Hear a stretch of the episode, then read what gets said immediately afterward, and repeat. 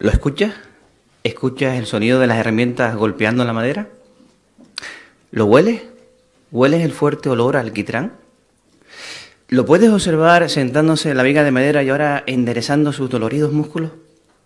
¿O puedes observar a su familia trabajando día tras día en la inmensa estructura que están construyendo de madera? Bueno, hablamos de Noé y su familia. Hace ya más de 4.350 años, según el registro histórico de la Biblia, las compuertas de los cielos se abrieron y un diluvio inundó toda la tierra. Esto supuso la destrucción de todos los hombres malos y violentos, así como de aquellas personas que no hicieron caso a la advertencia divina. Los únicos supervivientes de este suceso que vamos a hablar fueron ocho personas, Noé y su familia, junto con una cantidad reducida de cada género de vida animal, que consiguieron sobrevivir en una enorme arca construida siguiendo las instrucciones de su Dios. Bueno, así registra la Biblia la historia del diluvio y de lo que tuvo que hacer Noé y su familia. No obstante, a lo largo de los años también se ha escuchado todo tipo de comentarios, de hipótesis o ideas que quizás hacen dudar de la existencia de que hubo un diluvio o si fue un suceso real o histórico. Por lo tanto, ¿cómo podemos estar todos los presentes completamente convencidos de que el diluvio fue un suceso real? Bueno, los cristianos creemos lo que dice la Biblia. Y esta enseña claramente que el diluvio fue un acontecimiento real, como iremos viendo a lo largo de la conferencia. Por ejemplo, solo habría que comparar el tono verídico que emplea la Biblia con las narraciones de, por ejemplo, de un cuento. En un cuento uno empieza, hace una vez, bueno, la Biblia no empieza así. La Biblia, por ejemplo, en Génesis 6 al 9, da detalles precisos de la construcción del arca. Por citar algunas pinceladas del registro bíblico. Por ejemplo, se indica el día y el mes y el año en que comenzó a construirse. Sabemos cuándo y dónde se construyó el arca y también cuándo se secó la tierra. Las medidas que proporciona la Biblia se, son tan exactas que muy interesantes han sido sometidas a estudios de ingenieros y arquitectos navales que a día de hoy atestiguan que estas medidas son fieles a los principios de construcción, muy interesante, más avanzados del siglo XXI. Curioso, ¿verdad? Una construcción de hace ya más de 4.000 años y que tenga quizás las técnicas del siglo XXI. Y con relación a las fechas, podríamos decir que se podrían escribir con la precisión de un diario de navegación. Aparte del relato de Génesis, la Biblia también contiene muchas referencias a Noé y al diluvio. Otras pinceladas más. Por ejemplo, el historiador Edra alista a Noé y a sus hijos en la genealogía de la nación de Israel. Lucas incluye a Noé cuando enumera a los antecesores de Cristo. El apóstol Pedro hace referencias al diluvio al escribir también a sus compañeros cristianos. Y hasta Pedro también dice en la Biblia que calificó como un gran acto de fe de parte de Noé la construcción del arca. Bien, ¿existe alguna duda de que los escritores bíblicos inspirados aceptaron el relato que aparece en el Génesis? Obviamente no. Ahora bien, ¿qué pensaríamos si tuviéramos el testimonio de un testigo ocular? ¿Cómo veríamos este asunto? Porque lo cierto es que lo tenemos. Si sois tan amable, podemos leer las palabras del capítulo Mateo, capítulo 24, el versículo 37, por favor. Mateo, capítulo 24, y observemos las palabras de un testigo ocular del diluvio. Mateo, capítulo 24, leemos el versículo 37, dice, porque así como eran los días de Noé, así será la presencia del Hijo del Hombre. Acabamos de leer las palabras o el testimonio de Jesucristo, el Hijo de Dios. Jesús, como sabemos, la Biblia indica que tuvo una asistencia prehumana, así que como criatura espiritual pudo ver perfectamente lo que fue el comienzo de la construcción del arca y también la terminación del diluvio. Por lo tanto, las, las palabras que acabamos de leer de Jesús como testigo ocular son una prueba contundente para poder atestiguar este asunto. Por otra parte, ¿emplearía Jesús un mito para alertarnos del inminente fin de este sistema de cosas? Pues con toda probabilidad de ninguna manera. Estamos seguros de que el Hijo de Dios, quien demostró ser confiable, verá, utilizó un ejemplo real del juicio como advertencia para todos nosotros. A esta prueba contundente podríamos añadir incluso tres más que atestiguan también sobre el relato del diluvio. Hablemos, por ejemplo, de las pruebas geológicas. Y hay que decir que esta es una de las pruebas más tangibles que se pueden ver. De hecho, gran parte de la Tierra, concretamente el 71% de su superficie, está cubierta por los mares. La revista National Geographic dijo lo siguiente. hay 10 veces más volumen de agua en los océanos que de tierra sobre el nivel del mar. Nota ahora, dice, si se echara toda esa tierra al mar de manera uniforme, el agua cubriría el planeta hasta una altura de 2 kilómetros sobre la Tierra. Curioso, ¿verdad? Bueno, pues pensemos en esta idea. ¿Crearía Dios un planeta con más agua que tierra? Si el relato de Génesis dice que el deseo de Dios es que las personas poblaran toda la tierra, evidentemente no. Así que lo que ha provocado el estado actual del planeta es lo que dice Génesis. Se abrieron los enormes manantiales de la vasta profundidad cosa, bajo el peso del agua que se fue acumulando, probablemente produjo grandes cambios en la corteza terrestre y esto produjo lo que hoy más o menos conocemos, aunque es verdad que han pasado muchos siglos, pero quizás la estructura de montañas, etcétera, que existen en, en la actualidad. La segunda prueba, las pruebas fósiles. Un ejemplo también muy sencillo. Podríamos comentar sobre los mamuts. Los mamuts, algunos se han encontrado intactos, incluso hasta algunos ejemplares con la comida en la boca, lo cual indica que tuvieron una muerte rápida, súbita. Y es curioso que a este tipo de animal, la mayoría, la mayoría, se han encontrado en la zona de Siberia, cuando este animal era su hábitat natural, Asia, Europa y Norteamérica. Y la tercera prueba, la gran cantidad de leyendas sobre el diluvio. Bueno, un cataclismo como el diluvio, que eliminó de la existencia del mundo a todas las personas, difícilmente se podría olvidar, y sobre todo para las personas que sobrevivieron. Seguramente los padres a sus hijos, generaciones tras generación, irían contando este relato, un relato real, que jamás se olvidaría. Bueno, pues hablando sobre esta idea, la obra Enciclopedia Internacional de la Biblia a este respecto dice lo siguiente, os leo textualmente la cita, dice, se han hallado relatos de un diluvio en casi todas las naciones y tribus del mundo. Los egipcios, los griegos, los chinos, los druidas de Bretaña, los polinesios, los esquimales, los groenlandeses, los africanos, los hindúes, los indios americanos, todos ellos, todos ellos tienen sus propias leyendas sobre el diluvio. De hecho, aproximadamente se han recopilado unas 270 leyendas de toda tribu y nación. Y un dato curioso sobre esta idea que estamos comentando, el carácter chino para barco, curiosamente, se deriva de la idea de ocho personas en una embarcación. Asombroso, ¿verdad? Con la similitud que tiene con el relato bíblico. Noé y su familia, ocho personas que sobrevivieron al diluvio. Ahora bien, un matiz sobre este campo. ¿Y si esta tarde, imaginaros que estamos viendo las noticias en casa, y ahora nos dijeran que se ha encontrado el arca? Mañana, dentro de un año, dentro de diez años, sale por las noticias que se ha encontrado. ¿Confirmaría realmente la fe de las personas? Algunas dicen que, que para poder creer o para poder tener la fe que tuvo Noé, hay que verlo con los ojos o hay que tocarlo. ¿Es cierto esta idea? Bueno, hay que reconocer que para este tipo de personas ninguna cantidad de pruebas les bastaría. Y eso fue lo que dijo Jesús. Jesús en Lucas 16, 31 habló de personas a las que simplemente no se les podría convencer de las verdades bíblicas, ni siquiera, aunque estas personas vieran, imaginaros, a una persona, decía él, de levantarse de entre los muertos. Así que tener fe en el relato del diluvio no depende de cosas que se puedan ver o cosas que se puedan tocar. Y por estas razones que hemos comentado, por lo que la Biblia enseña, por el testimonio de Jesús como un testigo ocular, y por la gran cantidad de pruebas geológicas, los fósiles y por las leyendas que existen del diluvio, las pruebas son contundentes. Y la idea es muy clara. La Biblia presenta el relato del diluvio universal como un acontecimiento real, histórico, que se puede ubicar perfectamente en la corriente del tiempo de la humanidad. Ahora bien, ¿qué relación tiene lo que ocurrió ya hace más de 4.000 años con nuestros días, con nuestras vidas? Es que realmente es importante saber si ocurrió o no.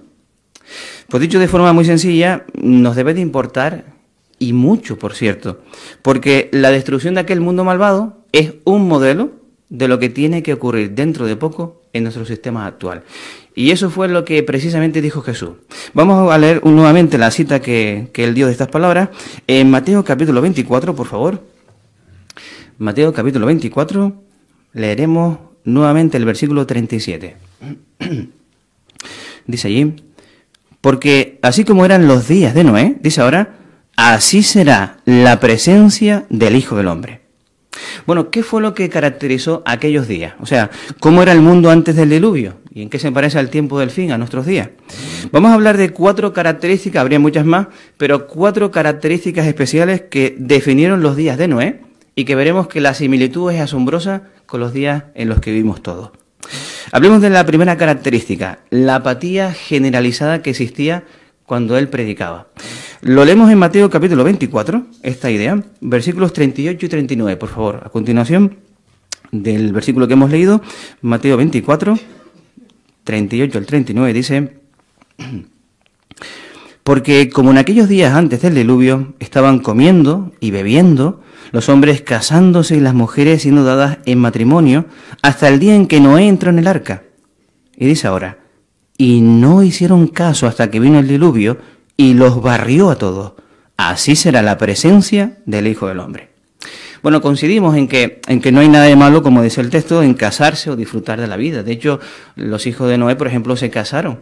Es más, ese era el propósito original del Creador, que el ser humano disfrutara y fuera feliz viviendo en la tierra. Es cierto también, habría que decir, que no todas las personas de aquel tiempo serían malas personas, evidentemente. Pero Jesús sí dijo algo que a todas les caracterizó por igual. Y lo hemos leído en el versículo 39. Dice que estas personas no hicieron caso del diluvio. O sea, por mucho que se les estaba advirtiendo, vivían una vida centrada en sus metas personales. Y eso hizo que no escucharan la instrucción divina. Bueno, y no es exactamente lo que está ocurriendo hoy en día. Cuando predicamos la palabra de Dios, las personas, las personas no hacen caso del mensaje, muchas de ellas del mensaje que llevamos. Es más, incluso se burlan del mensaje que estamos llevando, buenas nuevas, para poder advertirles del día del juicio de Dios. Bueno, pues exactamente igual, exactamente igual que en los días de Noé. La segunda característica, la leemos ahora en el mismo relato de Génesis capítulo 6, por favor, si me quería acompañar. Génesis capítulo 6, leemos ahora los versículos 1 y 2. Dice allí, Ahora bien, aconteció que cuando los hombres comenzaron a crecer en número sobre la superficie del suelo y les nacieron hijas, entonces, dice ahora, los hijos del Dios verdadero empezaron a fijarse en las hijas de los hombres, que ellas eran bien parecidas, y se pusieron a tomar esposas para sí, a saber, todas las que escogieron. Bueno, la segunda característica, la influencia demoníaca que había en la tierra. Notamos la expresión en el versículo 2, los hijos del Dios verdadero. La nota nos lleva a decir que eran los ángeles. Los ángeles abandonaron su debido lugar en los cielos y terminaron ahora por controlar y dominar a toda la sociedad humana. De hecho, habría que decir que para este tiempo en la historia de la humanidad había una clara gobernación satánica sobre toda la tierra. Bueno, ¿y qué podemos decir hoy en día? Pues el ocultismo está presente en películas y en programas de televisión. A la gente ahora es que le fascina este tema. En muchos lugares se celebran fiestas, por ejemplo, en honor a los muertos. Curiosamente, la celebración de dicha fiesta coincide con la misma época del año en que el diluvio, curiosamente, el diluvio destruyó a toda la gente mala. Crece la popularidad por la astrología, las ciencias ocultas, por la magia. El periódico de Wall Street Journal dijo en una de sus citas que los vampiros, los hombres lobos y los zombies se hagan a un lado. Ahora triunfan el demonismo y los exorcismos. Fin de la cita. A veces incluso se ha llegado a minimizar este asunto con comentarios o argumentos como, mira, es que hay magia buena o hay magia inofensiva. Pero, pero es que de verdad es así. ¿Puede haber magia buena? ¿Magia inofensiva? Bueno, recordamos a Calé cuando está jugando con un muñeco, seguramente los jovencitos se acuerdan aquel mago que era un simple juguetito, el mago Esparlo. ¿Recordamos la simple pregunta que le hizo su mamá? Le dijo, ¿y la magia, Calé? ¿Es de Jehová o es de Satanás? ¿Quiere jugar Calé con algo que Jehová odia? ¿Es por tanto inofensivo el entretenimiento relacionado con el ocultismo o lo paranormal? Hagamos una prueba eh, con este auditorio. Que levante la mano aquel padre que piense o que vería bien que su hijo jugara con un psicópata en serie. Imaginaros, a ver quién dejaría en este auditorio un papá o una mamá que dejara a su hijo jugar con un psicópata en serie. Que levante la mano. Nadie. Claro, nadie en su sano juicio. Evidentemente. Bueno, pues la Biblia indica por cómo actúan y por sus sentimientos que los demonios son como psicópatas en serie y por tanto no se puede esperar nada bueno de ellos, aunque sean cosas aparentemente muy inofensivas. Unas películas, por ejemplo, basadas en eh, unos juguetes basados en alguna de estas películas, el objetivo del juego es practicar magia negra, cómo practicar conjuros. Es que se ve detrás de estas cosas aparentemente inofensivas claramente la influencia demoníaca. Hablemos ahora de la tercera característica. Si observáis el capítulo 4 de Génesis, el versículo, capítulo 6, el versículo 4, por favor. Génesis capítulo 6, versículo 4 dice, los Nefilim se hallaron en la tierra en aquellos días y también después cuando los hijos del Dios verdadero continuaron teniendo relaciones con las hijas de los hombres y ellas les dieron a luz hijos. Estos fueron los poderosos que eran de la antigüedad, los hombres de fama. La tercera característica sería la perversión sexual tan grande que habría. En los días de Noé, los ángeles desobedientes contaminaron a la humanidad con prácticas sexuales pervertidas. Y es muy interesante hasta qué grado el pecado, el pecado lascivo de aquellos ángeles fue que en la Biblia se compara su pecado al, a las perversiones de Sodoma y Gomorra, que ya eran horrendas. Como resultado, la depravación sexual se generalizó. Bueno, y hoy en día, ¿cuál es la atmósfera que todos respiramos en este sistema? Bueno, pues es exactamente igual, o incluso peor, habría que decir. La vida de muchas personas gira en torno totalmente al sexo. Muchas personas consideran ahora normal lo que es la pornografía, las relaciones sexuales antes del matrimonio, el adulterio, la homosexualidad. Todo eso se ve normal. Está todo a la orden del día. Al igual que los días de Noé, hoy incluso peor. Y la cuarta característica, la leemos ahora en el capítulo 6 también, el versículo 11, por favor. Capítulo 6,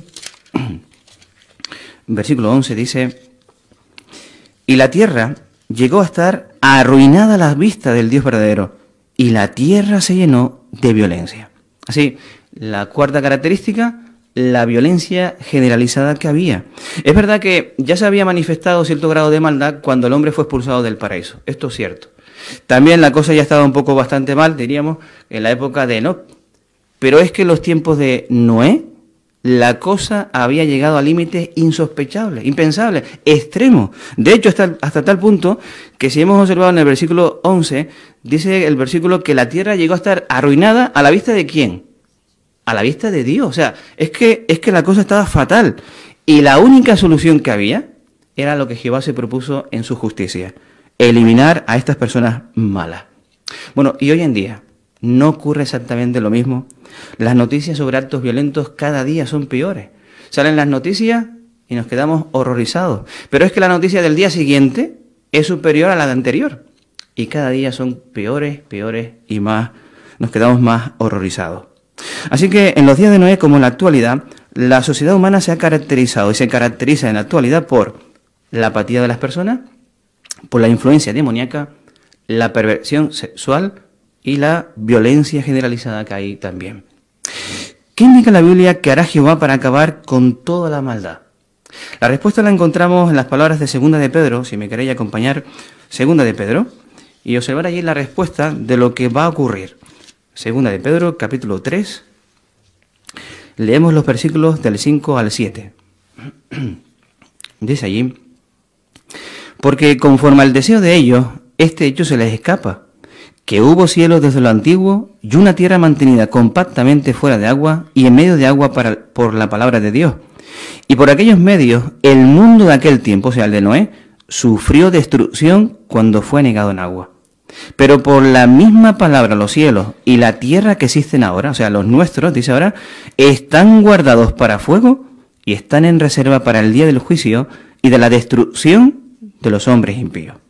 Así que Jehová, al igual que hizo en los días de Noé, eliminará a las personas malas y pondrá fin, por tanto, a todas las injusticias y atropellos que se están cometiendo hoy en día.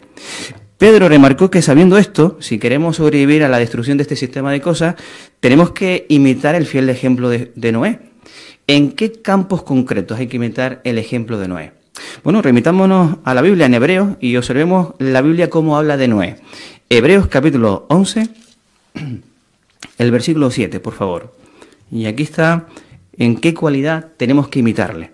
Hebreos capítulo 11, el versículo 7 dice, por fe Noé, habiéndosele dado advertencia divina de cosas todavía no contempladas, mostró temor piadoso y construyó un arca para la salvación de su casa. Y por esta fe condenó al mundo y llegó a ser heredero de la justicia que es según fe. Así que como vemos, para salvarnos, Noé tuvo que construir un arca. ¿Y nosotros? para salvarnos, ¿qué tendremos que construir? Pues lo que hemos leído en hebreo, tenemos que construir nuestra fe. Una fe fuerte como la que tuvo Noé para ser y ser obediente y escuchar la palabra de Jehová y ponerlo en práctica. Bueno, para que el arca flotara, Noé necesitó dos elementos fundamentales para ella. Primero, una buena madera, madera resinosa, posiblemente ciprés, que es una madera que es muy resistente al agua, o alquitrán, un recubrimiento que proporciona también al mismo tiempo estanquidad. Bueno, ¿qué sería la construcción de nuestra fe? La buena madera. La predicación de las buenas nuevas tal como Noé, por ejemplo, fue un predicador de justicia. La predicación nos va a ayudar a mantenernos a flote en un mundo tan complicado en el que vivimos. Y nos va a ayudar a cumplir con lo que dice 2 de Pedro 3, 11 y 12, a que podamos realizar actos santos de conducta, es decir, que tengamos una conducta limpia junto con hechos de devoción piadosa, lo cual implica todas las cosas, todas las cosas que impliquen adorar a nuestro Dios. Así que cuanto más ocupados estemos en predicar, mucho más fácil nos podrá ser o eh, podremos evitar centrarnos, como hacían aquellas personas, en metas personales egoístamente. Recordemos que las personas que hablábamos antes de los días de Noé, no todas las personas serían malas personas, habrían buenas personas. Pero sí Jesús dijo que todas estaban caracterizadas porque estaban centradas en su vida, en sus metas personales. Bueno, centrarnos en el reino, en predicar la palabra de Dios, evitará precisamente esto, que descentremos nuestra vista de lo más importante. Por eso preguntémonos, ¿cómo está nuestro ministerio? ¿Somos maestros hábiles de la palabra de Dios? ¿Utilizamos las herramientas y los métodos que nos está dando la organización para ser buenos maestros? Es muy posible, si tuviéramos que pensar en los días de Noé, que sus contemporáneos, pues por ejemplo, se burlaran de ellos, se burlaran de su familia, puede que hasta la amenazaran, que llegaran a atacarlo con violencia, que intentaran detener la construcción del arca, pero pero Noé no se rindió. Noé tenía claro lo que tenía que hacer. Bueno, ¿y nosotros? ¿Lo tenemos claro, queridos hermanos y amigos? Tenemos claro que tenemos que seguir predicando con la misma intensidad que hace 5, 10, 15, 20, 30, 50 años que llevamos sirviendo a Jehová. Seguramente recordemos en el broadcasting a nuestro hermano José Luis Ayala. ¿Acordáis de aquel hermano? Aquel hermano que era sordo y ciego. Estaba dando el máximo. Excelente, esa es la idea con sus graves limitaciones, pero dando el máximo. O tal vez la hermana Sabina Hernández de Panamá, aquella hermana que iba en camita eh, con sus grandes discapacidades y limitaciones. Ella dijo lo siguiente, se me hace difícil predicar, a ella se le hacía difícil, pero he sido objeto de bondad de Jehová. A veces incluso hasta puedo ser el precursorado auxiliar. Apropiadamente una hermana dijo, bueno, pues si Sabina puede, los demás podemos también. Y seguro que sí, seguro que si observamos nuestras, nuestro tiempo y quizás las circunstancias personales que todos tenemos, seguro que siempre podremos hacer un poquito más en nuestro servicio a Jehová y así ser mejores maestros. Por eso cuando pensemos en nuestro ministerio, podremos decir que es de buena madera, que nos mantiene a flote en este tiempo difícil.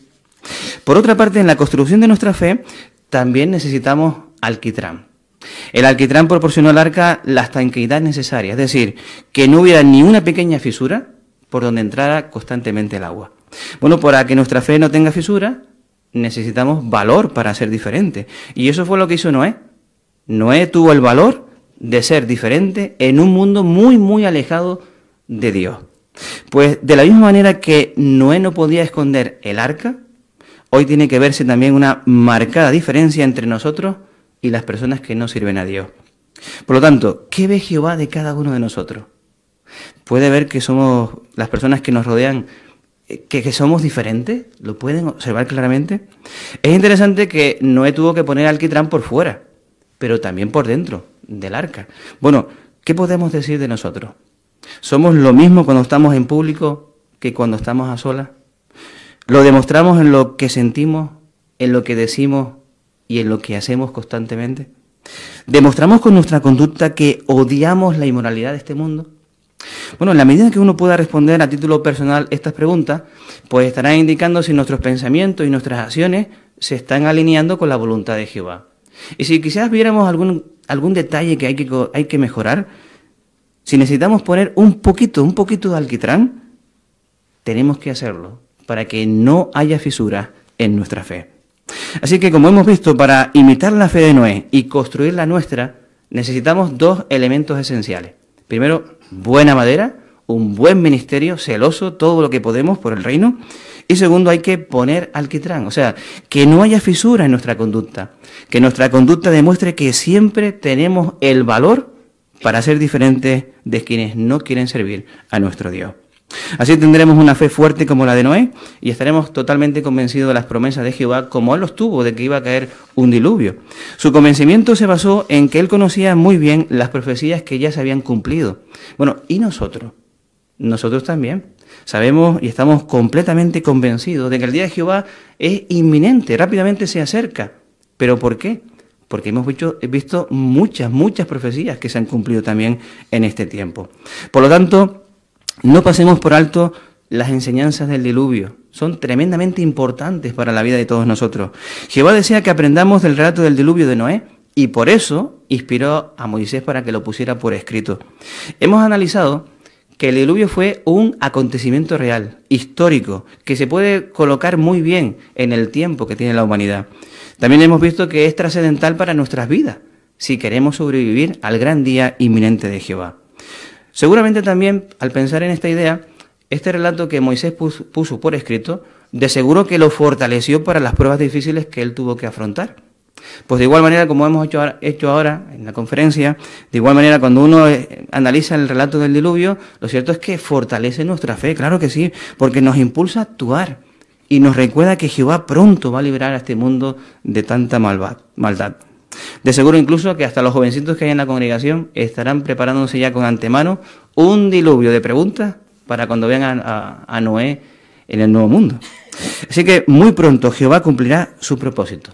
¿Cuál es ese propósito? Vamos a recordarlo. En las palabras de Génesis capítulo 1, el versículo, la parte B, por favor.